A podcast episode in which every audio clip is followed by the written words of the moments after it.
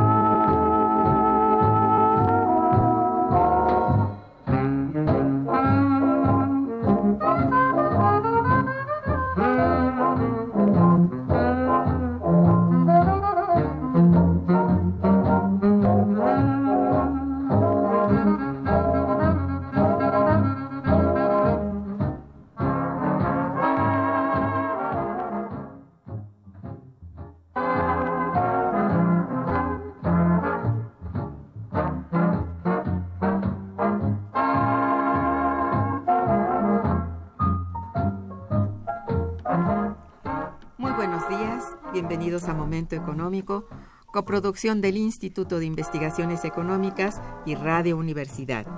Les saluda Irma Manrique, investigadora del Instituto de Investigaciones Económicas, hoy jueves 11 de mayo de 2017. El tema que abordaremos el día de hoy es la reforma migratoria de Donald Trump y para ello contamos con la muy valiosa presencia de nuestra amiga, la doctora Ana María Aragonés Castañer. Bienvenida. Muchísimas gracias. Y del maestro Huberto Salgado Nieto. Bienvenido, Huberto. Muchísimas gracias. Nuestros teléfonos en el estudio son 55 36 89 89 con dos líneas disponibles. Y para comunicarse desde el interior de la República, el teléfono LADA sin costo 01 800 505 2688. La dirección de correo electrónico para que nos envíen sus mensajes es una sola palabra momentoeconómico arroba unam.mx. También pueden escucharnos a través de la página de internet www.radiounam.unam.mx. De nuestros invitados. Ana María Aragonés es doctora en Derecho por la Universidad de Montpellier, Francia, es profesora del posgrado en estudios México-Estados Unidos, FESA Catlán y de Historia Económica y Social, es miembro de la Unidad de Investigación de Economía del Trabajo y la Tecnología en el Instituto de Investigaciones Económicas, así como miembro del SNI. Fue profesora invitada en la Universidad de, de Lanús, Argentina, entre 98 y 99, 1998, 1999, también de la Universidad de Salisbury en Estados Unidos en 2000-2001, así como en la Universidad Poitiers en Francia, Cátedra Nabor Carrillo 2006. Es profesora de las cátedras Historia Económica General de América Latina y México. Es articulista de opinión en el periódico La Jornada.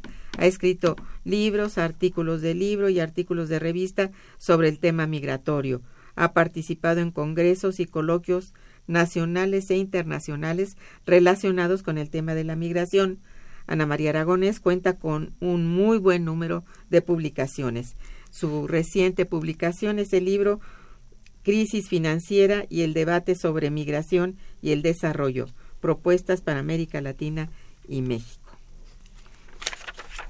Huberto Salgado Nieto es maestro en economía por la Universidad Nacional Autónoma de México y doctorante también en la en el posgrado de economía en la en el Instituto de Investigaciones Económicas. Es colaborador en el proyecto de la doctora Aragonés, nuevo patrón migratorio después de la crisis y la competencia global por los talentos. Y bueno, esa es la presencia de nuestros invitados hoy. Y para ello, bueno, tenemos que decir que eh, nuestra invitada a través de sus investigaciones y sobre todo por medio de su columna en el periódico de la jornada, ha dado un seguimiento puntual al tema migratorio entre Estados Unidos de América y nuestro país. Dicho seguimiento, pues, data incluso de mucho antes de la llegada de Trump a la presidencia, es decir, contamos el día de hoy con una experta en el tema, que consideramos nos ayudará a conocer más sobre el particular. Y para comenzar entonces con nuestro programa, solicito a nuestra muy estimada Ana María, antes que todo, nos diga qué es exactamente lo que mm, desde el punto de vista, desde su punto de vista, busca realizar Donald Trump con el tema migratorio, es decir, hasta dónde piensa llegar y por qué y para qué. Estamos todavía con todas esas grandes interrogantes. Ana María. muchísimas gracias, estoy muy contenta de estar aquí. Y pues mira, en realidad como es un señor eh, que, que puede salir por quién sabe por dónde, o sea, el problema es bastante inestable y de pronto dice una cosa, de pronto dice otra, pero mira, lo que sí ha sido un hecho es que su posición en relación con los migrantes mexicanos, no solamente los migrantes en general, sino en particular con los migrantes mexicanos, ha sido terrible. O sea, la verdad, hablar de los migrantes mexicanos como violadores, como terroristas, como verdadera, es una cosa verdaderamente muy lamentable, porque ha creado una especie como de contexto, ¿entiendes? Que es muy malo para los migrantes mexicanos. Porque claro, habrás oído también que una de las cosas que le dio además en, gran parte todos los votos de una eh, franja del electorado de Estados Unidos es la posibilidad de hacer el muro, entonces hemos visto cosas muy lamentables, como por ejemplo en escuelas secundarias, ¿no? Que hay niños mexicanos ahí, en, en secundaria además, ¿no? Hay una, unos niños que se ponen a decir que se construye el muro, que se construye el muro. O sea, crea una situación verdaderamente muy lamentable. Criminaliza a los migrantes, ¿no? Entonces, en realidad, eh, yo creo que eh, si bien es cierto que hasta ahora las órdenes ejecutivas que ha intentado realmente no ha logrado sacarlas adelante porque siempre hay un juez que dice que no, por ejemplo, en los refugiados, dijo, aquí no entra ningún refugiado, aquí no entran musulmanes, entonces, pues a eso lo detuvieron, ¿no? Ahora, ¿qué es lo que sí ha hecho? además de crear esta, este contexto muy lamentable para, en general, los mexicanos allá, los, mexicanos migrantes, ha sido en realidad, em, además de, de, esta situación, ha sido, em, digamos que, crear además una deportación que si bien dice él que van a ser deportados aquellos que tienen problemas, ¿no? Aquellos eh, eh, mexicanos que han hecho eh, cosas, felonías, ¿no? Pero felonía es pasarse un alto, ¿no? O sea, cosas verdaderamente es una cosa de tránsito, por ejemplo, ¿no? Pero él dice que los va, esos son los que va a deportar. Y sí ha deportado muchos mexicanos, ¿no? O sea, la, la, nota era de, creo que de mexicanos en general fueron 35 mil y de mexicanos eran... Son 29 mil mexicanos en los primeros 100 días. Exactamente, ¿no? 29 mil mexicanos, ¿no? Entonces, claro, eso representa una tragedia, porque yo creo que hay que recordar algo importante. Estos mexicanos llevan en Estados Unidos, muchos de ellos, 10 años, 15 años, 20 años. Recordemos que todo este flujo de, de, migrantes indocumentados realmente se produce con el Tratado de Libre Comercio a partir del año 1994, que es cuando realmente Estados Unidos requiere una gran cantidad de fuerza de trabajo porque tiene un incremento económico muy importante, pero tratan de cerrar la frontera, tratan porque claro que los dejan pasar.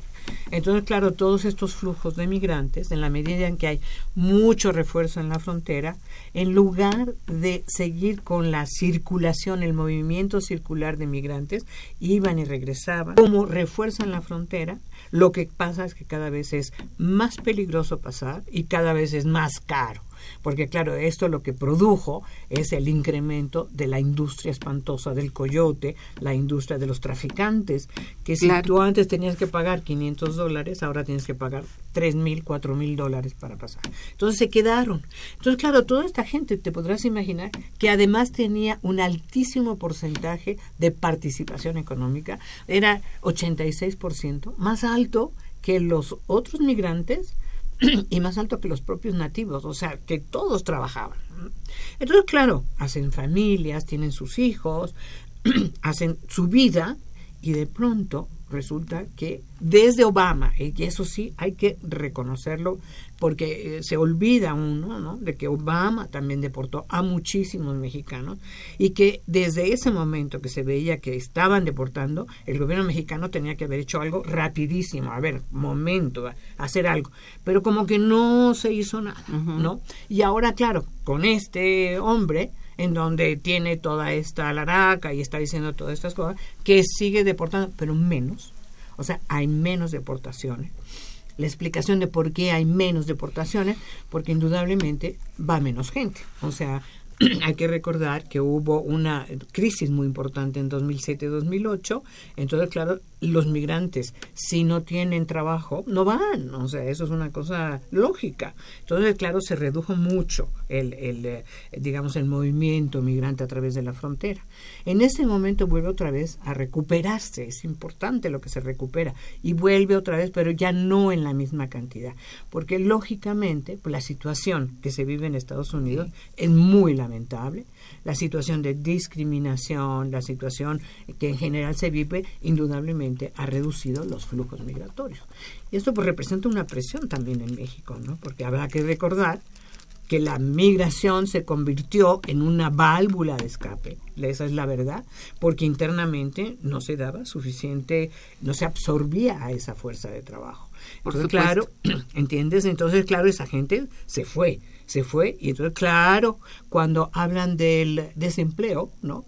Tendrían que contabilizar a todos los que están allá, los que se fueron, se fueron porque no había eh, posibilidad de, vivir de una manera digna ¿no? en el país. ¿no? Pero en este momento, claro, la situación muy terrible que se vive en Estados Unidos ahora ha hecho que se reduzca. ¿no? Entonces, claro, hay problemas, hay problemas muy, muy serios.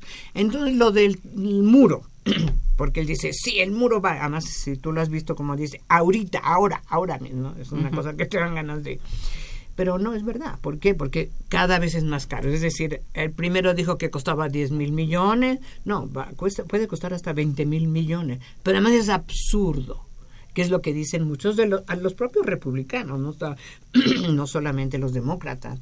Es absurdo hacer un muro que va a costar tanto porque eso no detiene a los migrantes no los detiene. Efectivamente. Es un absurdo, ¿no? Es, es, es, una, es una cosa política, ¿no? Es un eslogan para que la gente diga, sí, sí, sí, el muro. No, no es verdad, ¿no? Es como las drogas, ¿no? Que no van a pasar las drogas. Pues cuando ya no haya demanda, por supuesto que las drogas dejarán de ir, mm. ¿no? Y es lo mismo. Cuando hay demanda, que ese es el problema de Estados Unidos, va a haber demanda y necesitan a los migrantes mexicanos, no solamente a los mexicanos, necesitan a los migrantes. Entonces, claro, esa es la situación. Bueno, eh, en realidad, ¿cuáles son las, las principales acciones que ha realizado en contra de nuestros connacionales dentro de los llamados 100 días, ¿no? Hasta considerar 100 días. En realidad es eso, la deportación. O sea, a mí me parece que eso ha sido terrible porque lo que yo te comentaba es que son gentes que tienen sus familias. O sea, tú imagínate que de pronto tú tienes... Lo pues, desarraigas, ¿no? Lo, separas porque se queda allá la, la gente. O sea, la familia se queda allá, los hijos. ha pasado que a lo mejor los niños están en la escuela y la mamá se la llevaron y no hay quien recoja ni a los niños. Son situaciones verdaderamente muy lamentables, ¿no? Entonces, no son no son personas que tengan algún delito de que como dice Trump, que solo estamos en, no es verdad. O sea, está clarísimo que eso no tiene nada que ver. Es una posición electoral y es una posición que se cree que además está de fuerza, que eso le da fortaleza interna. Pero eso es lo que ha hecho, ¿no? Y es lo que yo te decía, logra criminalizar cada vez más a la migración. a los migrantes, ¿entiendes? Entonces, si ya había discriminación, en ese momento, por supuesto. ¿Por qué? Porque están apañados por, la, por, por el personaje más importante de Estados Unidos. Así es. O sea, entonces es una situación muy grave, es una situación Siempre muy ha existido, digamos, esa, esa, digamos, forma discriminatoria dentro de Estados Unidos, desde con los negros hasta con todos, ¿no? Exacto. Pero ahora es particularmente contra los migrantes mexicanos. Y bueno, ¿cuál es el tratamiento que esta administración de Trump le está dando a los Dreamers? Porque ah, va por, así como por grados, ¿no? Ahora es contra los Dreamers. ¿Cuál es el tratamiento que les dan? Mira, los Dreamers al principio dijo que todos se iban, ¿no? Primero porque como están protegidos por una orden ejecutiva de Obama, ¿no? Tanto los Dreamers como los padres, supuestamente, los padres de niños que hayan llegado, este, que sean, que sean niños este, norteamericanos, entonces esos padres no los pueden deportar, ¿no? Pero en los Dreamers, en realidad al principio dijo que sí que se iban todos, ¿no? O sea, que no, pasaba, mm, que no iban a quedarse. Pero claro, ahora ya como que se ha detenido un poco. O sea, hay uno, eh, tres, ¿no? Que están, eh, me parece que son. que ya fue deportado. Uno fue deportado y dos están en juicio, ¿no? Pero estamos hablando de 700 mil muchachos, ¿no? Entonces, claro, aquí nos ha metido demasiado con ellos.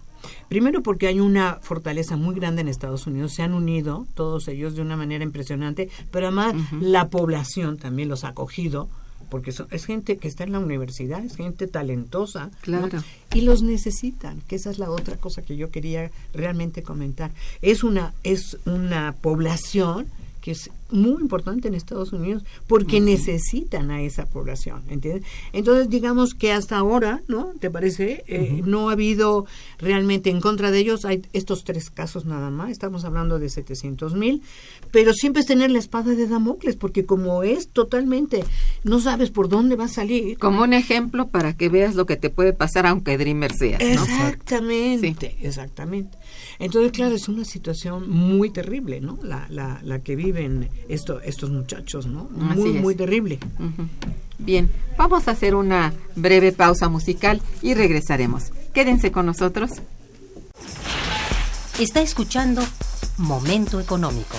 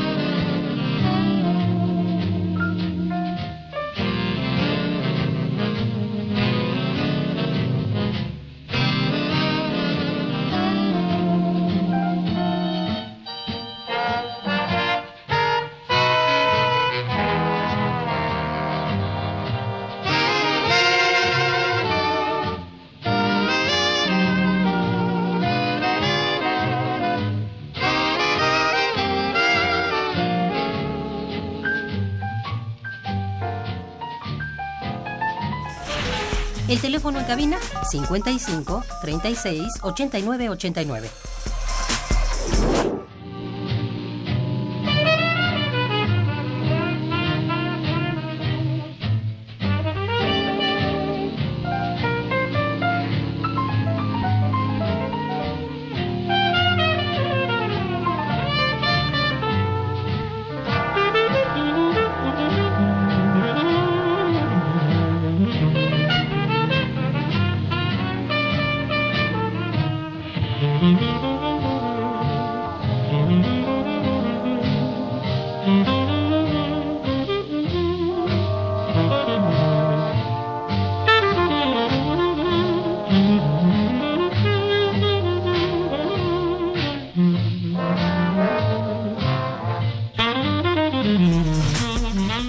Continuamos en Momento Económico.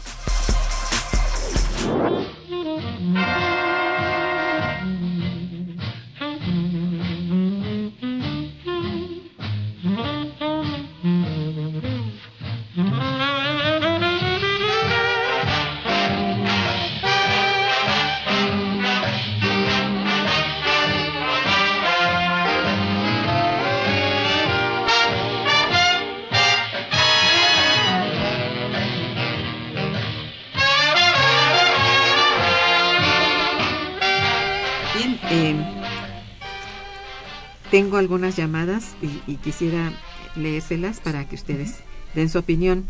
Don Agustín Mondragón, que es uno de nuestros radioescuchas frecuentes, los felicita y felicita al programa. Gracias. don Agustín. Dice, el gobierno norteamericano siempre actúa de acuerdo a sus intereses y presionando a los serviles gobiernos para imponerles su capricho. Lo de Trump no es la primera vez, ya lo hizo Bush cuando visitó al presidente Vicente Fox y violando nuestra soberanía desde el suelo mexicano, declaró la invasión de Irak y los tres poderes de la Unión no defendieron nuestra soberanía.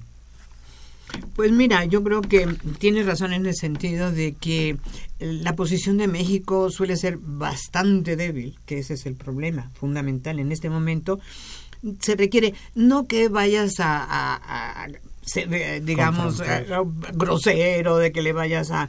Porque eso es lo que te dicen. No, es que no puedes ir con... No, si no se trata de eso, se trata de ser firme, sólido. Claro, para eso necesitas tener qué quieres con tu país, que ese es el problema. Como estamos en las manos de, Estados Unidos, efectivamente, como dice el, señor, Agustín, eh, lo que dice eh, tiene razón. En realidad, el problema es que no se tiene una una, un proyecto atrás, porque, por ejemplo, ahora con el TLC, si quieren cambiar el TLC, sería magnífico para México. A México no le ha convenido, a quien le convino es a Estados Unidos, esa es la verdad. Pero a México, ¿dónde quedó nuestro campo? Se devastó el campo mexicano. Nosotros estamos importando la comida. Eso, eso es una cosa terrible. Entonces, claro, se tiemblan delante de la posibilidad de que se acabe el TLC. Si a quien no le, conviene más que se acabe es a México. Esa es la verdad. Sí, y, hacen ver como que qué mal les ha ido con el TLC. Exactamente, qué mal, no es verdad. En realidad estamos en el capitalismo, le ha ido mal a toda la clase trabajadora, claro que sí, la de aquí y la de allá. O sea, eso ese es otro problema. Pero como país, a México le ha ido súper mal. Se acabaron las medianas y pequeñas empresas. Y estamos con todas las corporaciones aquí. O sea, nos hemos convertido en maquiladores. Y sí, qué conveniente, ¿no? No, exacto. Hay mucho de, fondo en esto, sí, tienes razón. También dice, Trump despertó el racismo de los norteamericanos para buscar el poder a sabiendas que la economía norteamericana depende de la mano de obra mexicana centroamericana y China. Y hoy también depende de la fuga de cerebros para mantener su hegemonía. Pues sí, es eh. todo eso. Hay que tener un poco de, de, penetración en esto y analizarlo como es el problema. ¿no? Eh, exacto, tiene toda la razón. En realidad necesitan a la mano de obra. Pero claro, lo que dice este el señor Agustín tiene razón en este sentido. Toda esta presión contra una fuerza de trabajo, contra un grupo, lo que hace lo hace más vulnerable y entonces lo hace con posibilidad de ser más explotado. Eso es lo que le pasa a, la fuerza de trabajo. Es cierto. Eh, el señor Eduardo Acosta también les felicita y dice cualquier daño que puedan tener las decisiones de Trump ha sido otorgado por los mismos políticos mexicanos. Mm. Sí, es cierto, Dice, prefiero 10 Trump a cualquiera de los sujetos que se han sentado en nuestra silla presidencial. Pues Híjole, pues 10 Trumps no tanto. Demasiado castigo, ¿no? sí, yo creo que sí. Bueno, un tema en gran parte relacionado con la pregunta anterior respecto a los Dreamers es la siguiente. ¿Qué es lo que piensa realizar Trump con respecto a las visas H1B? Bueno, muchas gracias. Este, bueno, en este sentido, eh, Donald Trump ha iniciado un proceso, bueno, inició este proceso que le llamó eh, contratar primero a los eh, americanos, ¿no? Ah, Entonces, bajo esta consigna, ya es uno de los, digamos, logros que, que alcanzó su administración, pues logró implementar ya ahí una orden ejecutiva que restringe eh, la contratación de extranjeros bajo la modalidad de las visas H1B. En este sentido, eh, lo que eh, él señala es que se le va a dar preferencia a los trabajadores norteamericanos altamente calificados porque de acuerdo a su percepción los eh, extranjeros altamente calificados pues están este, deteriorando las condiciones laborales, los salarios este, en ese sector de los Estados Unidos. Sin embargo, ya se han comenzado a ver algunas de las repercusiones que esto ha tenido. De mm. hecho, han salido por ahí algunos artículos señalando que eh, esta parte del Silicon Valley, donde se desarrolla toda esta industria de la eh, eh, innovación informática, telecomunicaciones, ha estado desplazándose hacia la frontera. Incluso hay algunas empresas que han incrementado sus operaciones en Tijuana, en Guadalajara, en Aguascalientes, han comenzado a invertir más este, en búsqueda de, ingenieros, de gente eh, calificada, precisamente atribuyendo a que en esta ocasión se están viendo en serias dificultades para contratar a la, suficiente fuerza de trabajo calificada y están buscando este, otra, otras vías, ¿no? ya que Trump este, les, les cerró esta, esta esta vía. Y un caso muy interesante es una nota que leímos en el periódico hace un par de días acerca de esta famosa compañía eh, automotriz Tesla, ah, que fabrica mm. estos vehículos eh, eléctricos de primer nivel. Este eh, vino a México precisamente a buscar este ingenieros, ¿no? Entonces ya esto nos está hablando de que sí está generando una cambios importantes, ¿no? En ese sentido, las empresas pues van a, a, buscar otros mecanismos para seguir incorporando estos talentos precisamente por uno de los factores estructurales de la economía norteamericana y es la escasez de este tipo de trabajador.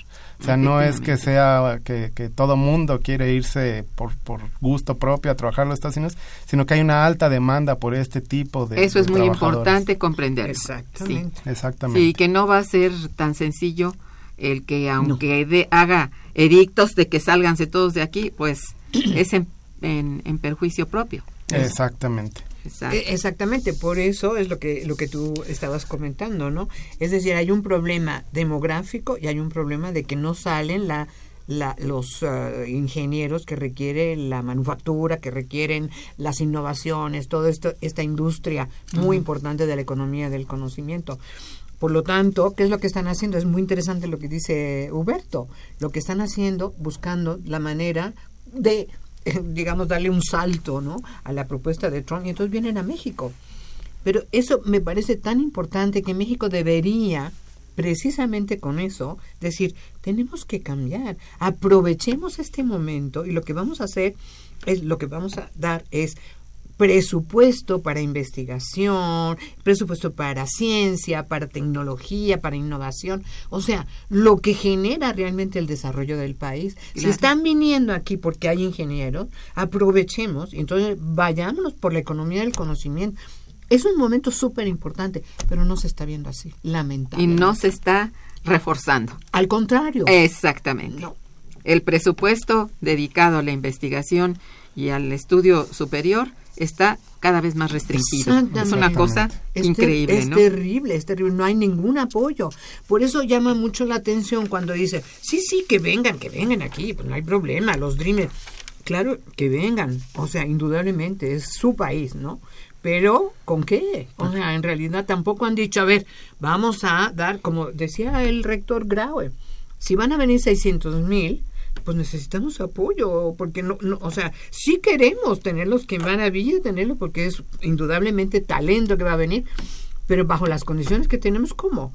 O sea, es, demagógico, ¿entiendes? O sea, eso es lo que, lo que da un poco de tristeza, ¿no? O sea, que es todo hablar de eso, pero en realidad a la hora de decir, sí, vamos a hacer esto porque aquí está el presupuesto y aquí lo quitamos, pero lo damos para acá, y eso no está pasando. No está pasando, ni es posible de pronto hacer este tipo de, de decisión, ¿no? no. Claro, claro, pero algo hay que hacer, ¿no? Y sobre todo con los indicadores, ¿no? Eh, en referencia a este dato de inversión en ciencia y tecnología, de acuerdo con la OCDE, México está muy por debajo, ¿no? Del promedio, o sea, se invierte alrededor del 0.6% del PIB, mientras que el promedio de los países de la OCDE pues lo hacen en un 2.4%, ¿no? No hay, no hay punto de comparación. Exacto. Efectivamente. Bien, anuncios nuestros radioescuchas que nuestra invitada Ana María este Aragones Castañer eh, va a obsequiar un par de, volúmenes de su eh, libro mm, Crisis Financiera y el debate sobre migración y desarrollo, propuestas para América Latina y México. Muchas gracias, Ana María. Bien, hay otra llamada aquí del señor Jesús Juárez, quien los felicita y felicita al programa. Gracias, señor Juárez.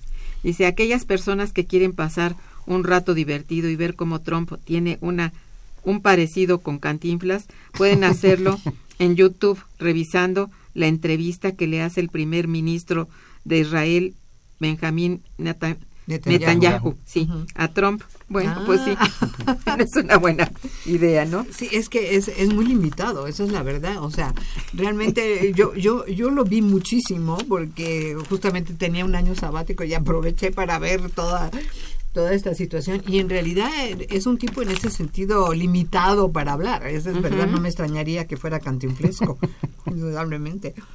Bueno, eh, entonces viendo esto así, ustedes, Estados Unidos, eh, la participación de mexicanos calificados en el proceso de innovación tecnológica.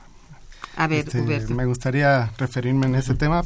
Precisamente la, la participación, bueno, Hace rato comentaba de estas empresas que se están moviendo a la frontera, incluso a ciudades donde, a Guadalajara, donde hay un importante, digamos, desarrollo de software a nivel nacional.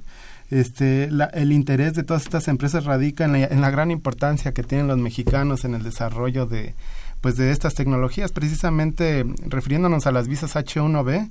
Eh, para el 2015, que es el dato más reciente que tenemos, este, México ocupa el cuarto lugar, digamos, es el país que ocupa la cuarta posición de los países a los que más se les destinan este tipo de visas. Lo supera en primer y segundo lugar India y China, ¿no? Pero México tiene una, una eh, gran importancia. Y en este sentido también aparte de estos trabajadores altamente calificados también hay eh, muchos estudiantes mexicanos que están haciendo por ejemplo doctorados en ciencias e ingenierías en los Estados Unidos y de estos, digamos, los que alcanzan el grado de doctor en esas áreas específicas que son centrales, sobre todo ahorita que estamos, o bueno, se está planteando que, que estamos en un umbral hacia la cuarta revolución industrial en estas eh, áreas de la ciencia y tecnología son centrales y ahí, digamos, eh, eh, los mexicanos ocupan el noveno sitio, ¿no? En el, número de, ah, de gente de doctorado. Es un buen lugar. Que, que está alcanzando los grados y específicamente en esas áreas, ¿no? Entonces el papel de los mexicanos en este sentido es altamente relevante. Bien, eh, todos estos acontecimientos que se han suscitado hasta el momento obedecen a una reforma migratoria como tal por parte del gobierno de Estados Unidos, según esto, ¿no? O se trata mm. de acciones aisladas. Sí, exactamente, porque el problema fundamental es que no hay una reforma migratoria. Ah, está la es decir, ahí está, o sea, la rechazan. Si son los eh, republicanos o si no, los demócratas han querido realmente llevar a cabo, pero los republicanos siempre la han rechazado. Mm. Entonces, Obama lo intentó, eso sí hay que decirlo eh, se puso un grupo de personas que eran cuatro republicanos y cuatro demócratas, senadores, trabajaron en una propuesta. Era muy interesante, en realidad tenía sus bemoles, pero en fin, como por ejemplo que no podían ser ciudadanos muy rápidamente entonces ellos mismos decían a nosotros no nos importa la ciudadanía queremos que se, nos den papeles para trabajar no pero no hubo manera o sea se presentaba y los republicanos la rechazaban eh, Bush en realidad también trató, o sea, también hizo mm. una propuesta y también se no se no se aceptó. O sea, eso es una, una de los graves problemas que tiene ese país. No quieren hacer una reforma migratoria porque entonces lo que tienen es eso, gente que va porque la demanda atrae a la gente, hacen lo que quieren con ella, porque no hay una, una situación, digamos, mm. de legalidad y ese es el gravísimo problema. Entonces no hay una reforma migratoria viven descobijados de realmente de digamos de una situación legal. Y esto hace que pues sí ganen de pronto los dólares, esto es importante para la gente, sin embargo su situación los lleva a lo que hoy se tiene. Exactamente, o sea, es un gravísimo problema el hecho de que no hayan logrado establecer realmente la legalidad para todo este tipo de, de gente, que además, dada la situación de la frontera, pues se tiene que quedar ahí, como yo comentaba antes, y el problema es que, claro, hay muchos empresarios que son muy inescrupulosos y entonces dicen, ah, alguien que se queja de que, porque claro, son situaciones de bastante eh, explotación, entonces claro, dicen, ah, tú te estás quejando, pues sabes que yo sé que tú eres indocumentado, voy a llamar a la migra. Entonces claro, también están en una situación muy terrible. Es, es gran vulnerabilidad. Mucha vulnerabilidad. Ese es el bueno, ¿qué acciones son las que ha emprendido hasta este momento el gobierno de México para, digamos, eh, parar los embates de Trump en el tema migratorio. Bueno, en este sentido, el, gobierno mexicano sí ha llevado mm, algunos esfuerzos, este, muy, podemos decir, como aislados, es decir, no ha aplicado una política integral donde intervengan pues diversas secretarías, que es, digamos, sería una política correcta, ¿no? Que entrara Hacienda, Banco de México, es decir, implicaría como un cambio, ¿no? En, una política pública, integral. Exacto, integral. Eso no está pasando. Lo que está haciendo el, gobierno es implementar una serie de programas aislados, por ejemplo, eh, la Secretaría de Relaciones Exteriores tiene un programa que aplica a los deportados, que es cuando los retornan este, les da acceso a una llamada telefónica para que avisen a sus familiares, les, les da eh, cierto financiamiento para tomar el camión de regreso. Me parece que los, este, los ingresa al, sistema del Seguro Popular, que tiene severas limitaciones. Ah, este y pues son son este medidas un poco paliativas no no hay y bueno eh, también se les eh, incorpora a un, a, un programa eh, que donde participa la Secretaría del Trabajo, pero pues el problema de que estos migrantes de que, que originalmente salieron de comunidades rurales, pues la Secretaría del Trabajo no les va a otorgar una plaza laboral justo en, en, su, en su región de origen, ¿no? De donde ellos partieron originalmente. O sea, generalmente están muy alejados de esos puntos, entonces no es, no es una, se requiere de una política integral. exactamente. ¿Y, ¿Y qué sugerencias se pueden hacer, digamos, que ustedes opinen? Desde esta trinchera académica en torno a una política migratoria más integral y eficiente. Pues mira, yo lo que decía Huberto me parece que tiene mucha razón en el sentido, las eh, secretarías se tienen que coordinar. Hay un problema muy serio. O sea, si nosotros pensamos desde Obama, han regresado dos millones y medio o sea, de, de, de, personas. ¿Y dónde están? ¿Qué están haciendo? Entonces sabemos, hemos visto cómo hay algunas que se quedan en la parte norte esperando, ¿no? En la frontera a ver si pueden pasar. Es una, es una verdadera tragedia. Entonces, para empezar, tiene que haber como una cosa, efectivamente, de ver por dónde vamos a entrarle, ¿no? Eso me parece que es muy importante. Que no haya eso que decía Huberto, ¿no? Aislado. A ver, este, el Departamento del Trabajo dice, no, sí, nosotros estamos, sí, hay una bolsa de trabajo está desbalagado, o sea, realmente, porque sí. Bueno, también hay un programa igual, este, aislado por parte de la CEP en apoyo a los Dreamers, ¿no? O sea, porque se espera que si Trump cumple sus amenazas, que posiblemente 600 mil personas con altos niveles educativos o, bueno, ciertos grados de calificación van a llegar al país. Entonces la CEP aquí hizo una serie de cambios, pero en cuestión de, facilitarles el reingreso a la Universidad de México, ¿no? O sea, eliminar el apostillado el del acta de nacimiento, evitar este, esto de la traducción, ¿no? Y es un simple esfuerzo que está haciendo más, burocrático, más en el sentido administrativo por parte de la CEP que una política pública para tratar es decir, no, no hay nada digamos, que hable de la cuestión espacial. Hay que pensar que son seres humanos que ocupan un espacio. Exactamente. Y requieren una atención, aparte de que les faciliten esto que, que dices y que, pues es importante, ¿eh? Después de todo es importante, pero ya estaría, pues, de Dios que ni siquiera eso se les diera, se les facilitara, ¿no? Exactamente, ¿no? Pero además yo creo que el problema grande, que eso es el problema es no darse cuenta, porque te digo, cuando hay esa demagogia, ver, sí que vengan los brazos abiertos, pero en realidad lo dicen, pero no hay resultados por el otro lado, es decir, no hay realmente nada que diga, bueno, sí, claro, porque los vamos a poner a trabajar, les vamos a ofrecer esto, les vamos a... Entonces, para empezar, no se dan cuenta del problema, es decir, no hay un reconocimiento de que efectivamente mm. van a llegar, han llegado ya dos millones y medio y quién sabe dónde están. O sea, esa es la, la, realidad. Ese es un desconcierto, ¿no? Total, ¿no? Total. Y entonces, bueno, ¿qué es lo que hay que hacer si tenemos 50 millones de pobres?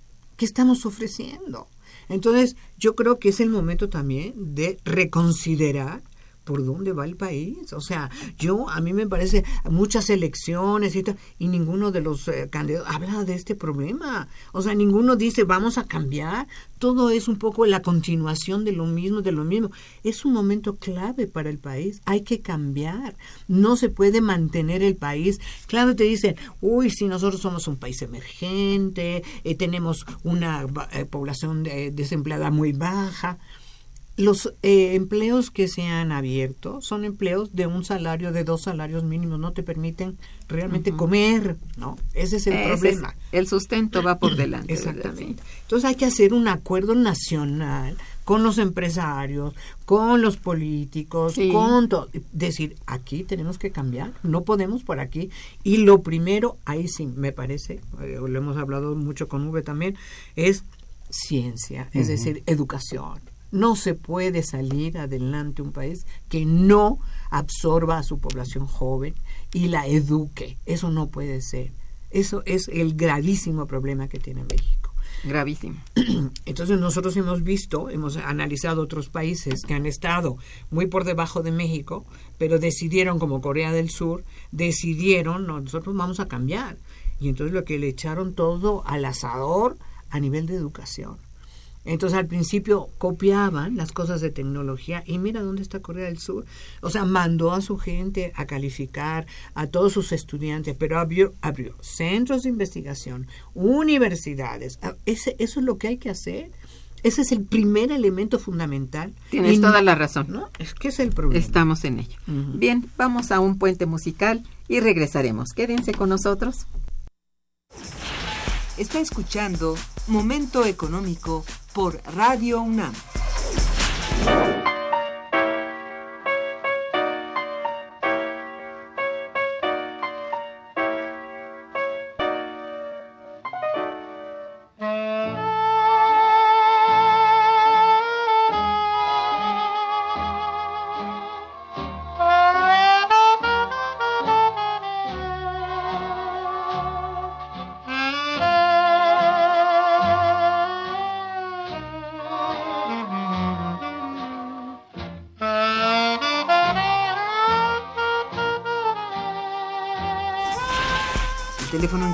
Es el 55 36 89 89.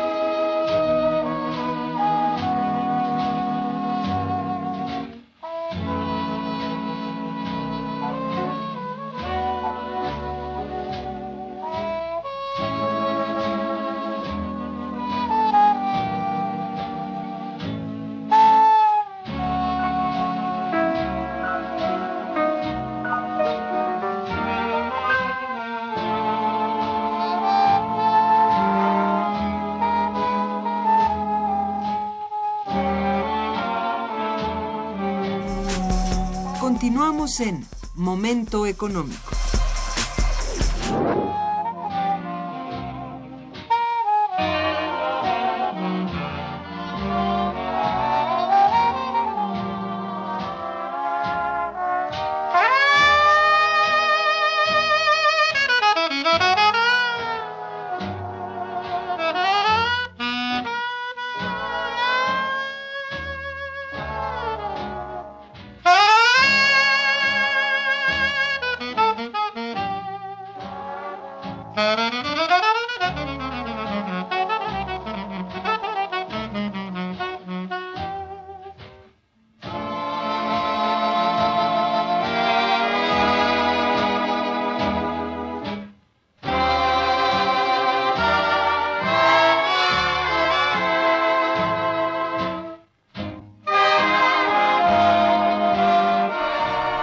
Bien, tenemos algunas otras llamadas que agradecemos a nuestros eh, radioescuchas. Javier García, que los felicita, dice, ¿por qué el gobierno de México insiste en conservar o respetar el consenso de Washington y el Telecán? si estos han sido perjudiciales para México. Exactamente, pues o sea, el problema es que el consenso de Washington nos metió en el neoliberalismo. Digo, hay mucho debate con la palabra, pero pues esa es la realidad, es decir, quitar al Estado de sus responsabilidades sociales, educativas, etcétera, etcétera, y entonces en realidad dáselo todo a la iniciativa privada. Entonces, claro, ¿qué es lo que ha pasado? Pues ha destruido al país. El neoliberalismo ha destruido el país. Así es. Entonces tiene que cambiar. Eso es lo que hay que cambiar. Así es. Y hasta hoy el gobierno actual está basado en el ah, neoliberalismo y es muy perjudicial. Tiene razón. La de San Román dice, felicito a los invitados y al programa, gracias, doña Hilda. Dice, ¿es suficiente lo que está haciendo el gobierno en relación a la política norteamericana? No, no, claro que no. O sea, lo que estábamos hablando antes, ¿no? O sea, que hay que reconocer que hay un problema realmente y que nosotros debemos darle cabida, por supuesto, a esa gente porque se fueron porque no podían estar aquí, o sea, fueron por sobrevivencia.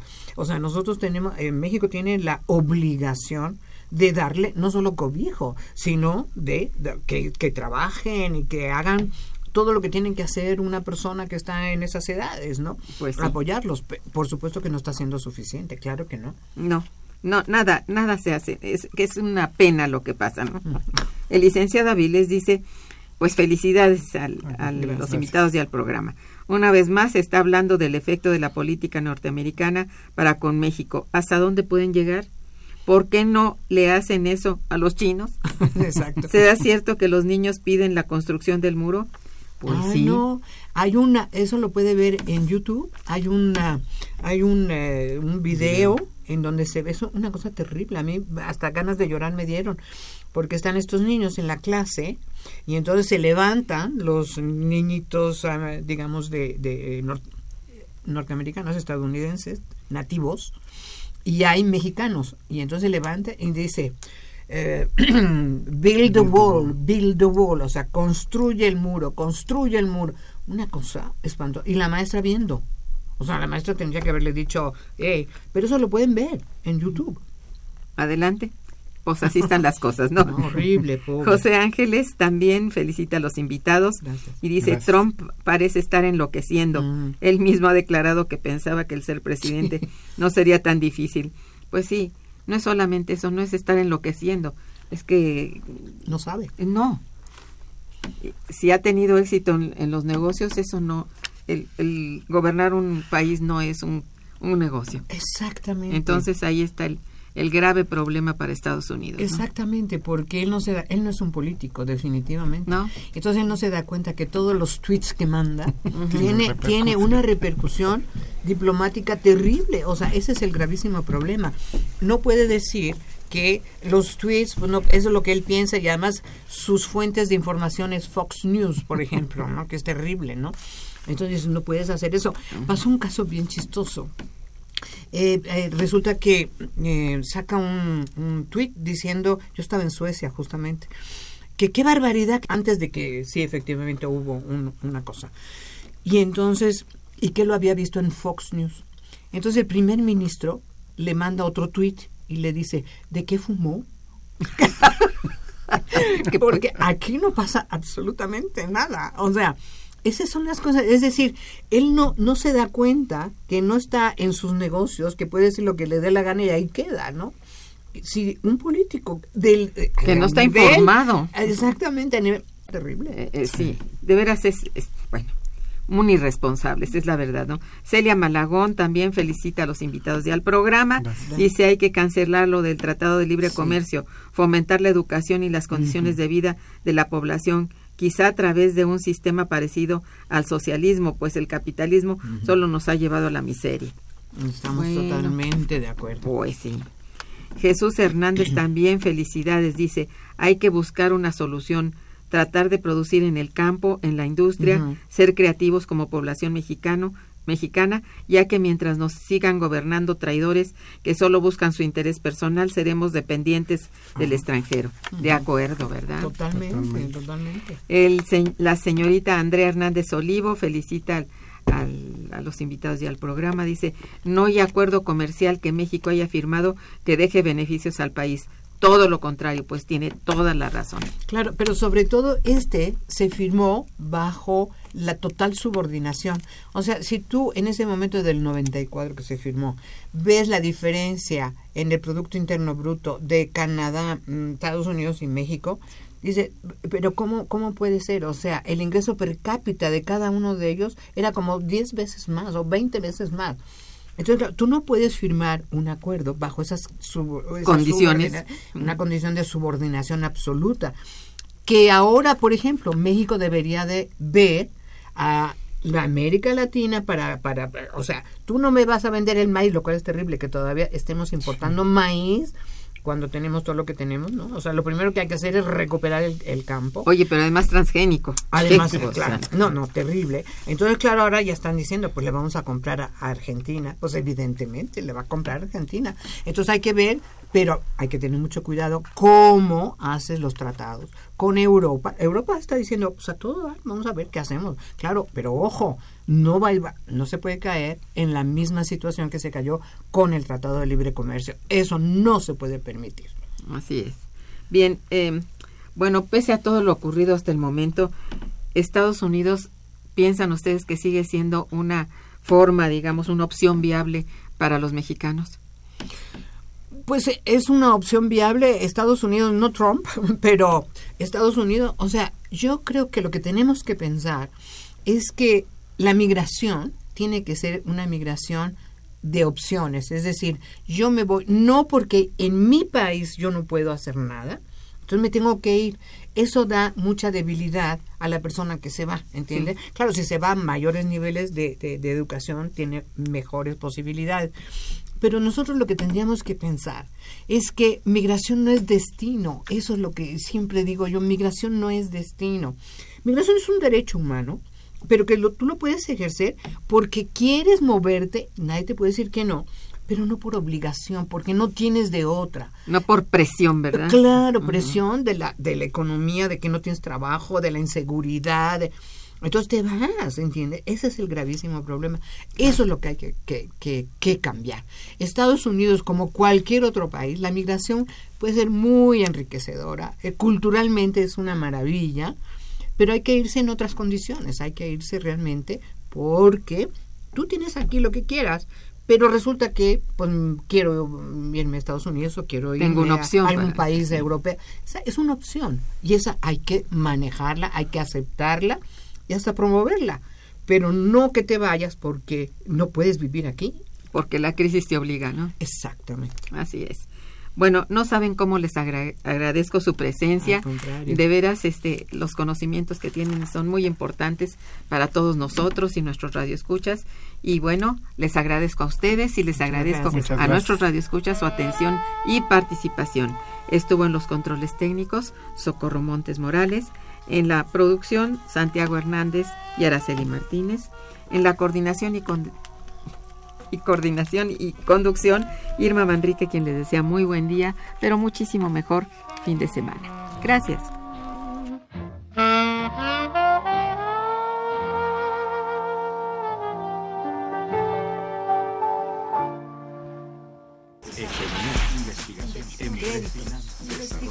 Momento económico.